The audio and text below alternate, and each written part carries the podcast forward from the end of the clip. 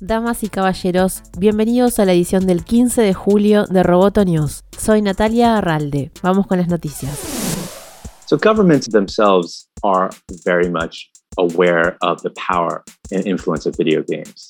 Los videojuegos también son una herramienta diplomática, como explicitó Joshua Shen, diseñador estratégico de medios interactivos y juegos del Buró de Asuntos Educativos y Culturales del Departamento de Estado de Estados Unidos. Shen formó parte del festival anual Games for Change 2021 que se realizó de manera virtual entre el 12 y el 14 de julio. Games for Change es una organización sin fines de lucro que estimula a creadores e innovadores sociales a generar un impacto en el mundo real a través de videojuegos y medios inmersivos. Esta edición hizo foco en buscar soluciones a los problemas internacionales que afrontan las personas de color. Según los organizadores, el aumento de la violencia contra estadounidenses de origen asiático y eventos como el asesinato de George Floyd tuvieron fuerte impacto en este enfoque. En la agenda de eventos del festival de este año estuvieron promoción del futurismo indígena de los juegos, representación de la historia asiático-americana del juego educativo, un juego de citas multijugador para empoderar a los adolescentes negras, desarrollo de desarrolladores indígenas y también un panel para reflexionar sobre el desarrollo de los videojuegos en América Latina con la participación de referentes de la industria. Valeria Colombo, miembro de Women in Games Argentina, destacó las principales ideas del intercambio. Junto con mis colegas de Chile y El Salvador, charlamos sobre las oportunidades laborales en nuestros países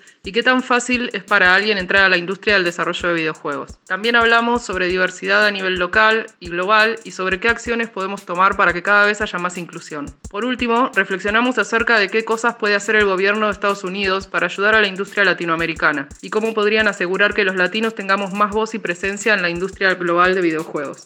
Valeria subrayó que en América Latina todavía falta para que los videojuegos sean aceptados como algo más que juegos. Me llevo muchísima información sobre todo lo que se está haciendo en otras partes del mundo con los videojuegos. Su uso en diplomacia, salud y educación, por ejemplo. Creo que en Argentina aún nos falta bastante para que la gente acepte a los videojuegos como algo más que solo entretenimiento. Pero así como ya son aceptados como una cosa cultural y artística muy importante, sé que eventualmente vamos a llegar a poder usarlos en temas más delicados.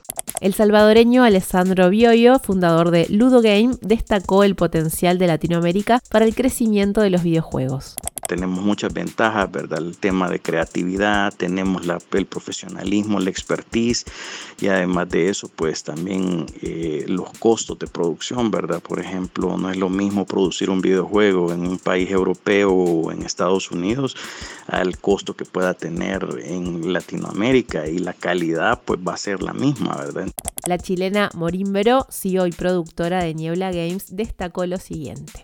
Creo que la principal conclusión de esta instancia fue que existe una enorme oportunidad de trabajar en Latinoamérica con los desarrolladores, eh, siendo Latinoamérica un mercado emergente. Y en ese sentido se hizo la invitación a como inversionistas, publishers, empresas desarrolladoras de otros lugares del mundo, lo que generalmente se considera el centro, a darse el tiempo de conocer la iniciativa, empresas, estudios que existen en Latinoamérica para generar colaboraciones y, y bueno, en ese sentido también la necesidad de fomentar la, la inclusión y que más desarrolladores latinoamericanos tengan la posibilidad de participar en este tipo de eventos.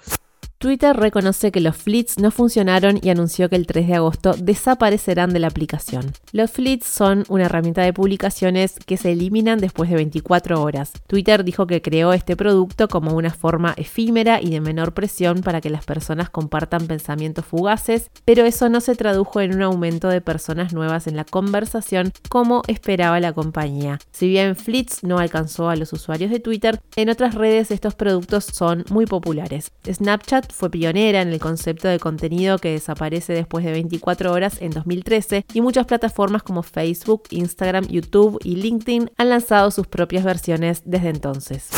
La Unión Europea lanzó las bases de su transformación para combatir el cambio climático con un conjunto de propuestas que contempla el fin de la comercialización de automóviles con motores de combustión para 2035. Este ambicioso plan se propone ayudar a alcanzar la meta de reducir para el año 2030 al menos el 55% de las emisiones de carbono con relación a 1990 para lograr la neutralidad en 2050. Para eso, el bloque de 26 países introducirá en forma gradual exigencias que promueven la salida de escena de los autos a nafta y diésel. El plan fue presentado formalmente por la presidenta de la Comisión Europea, Ursula von der Leyen, que dijo que Europa es el primer continente en presentar una arquitectura verde integral. Tenemos el objetivo y ahora presentamos una hoja de ruta para lograrlo, sostuvo.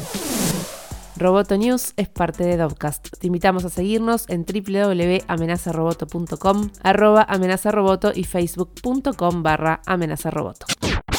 Roboto News.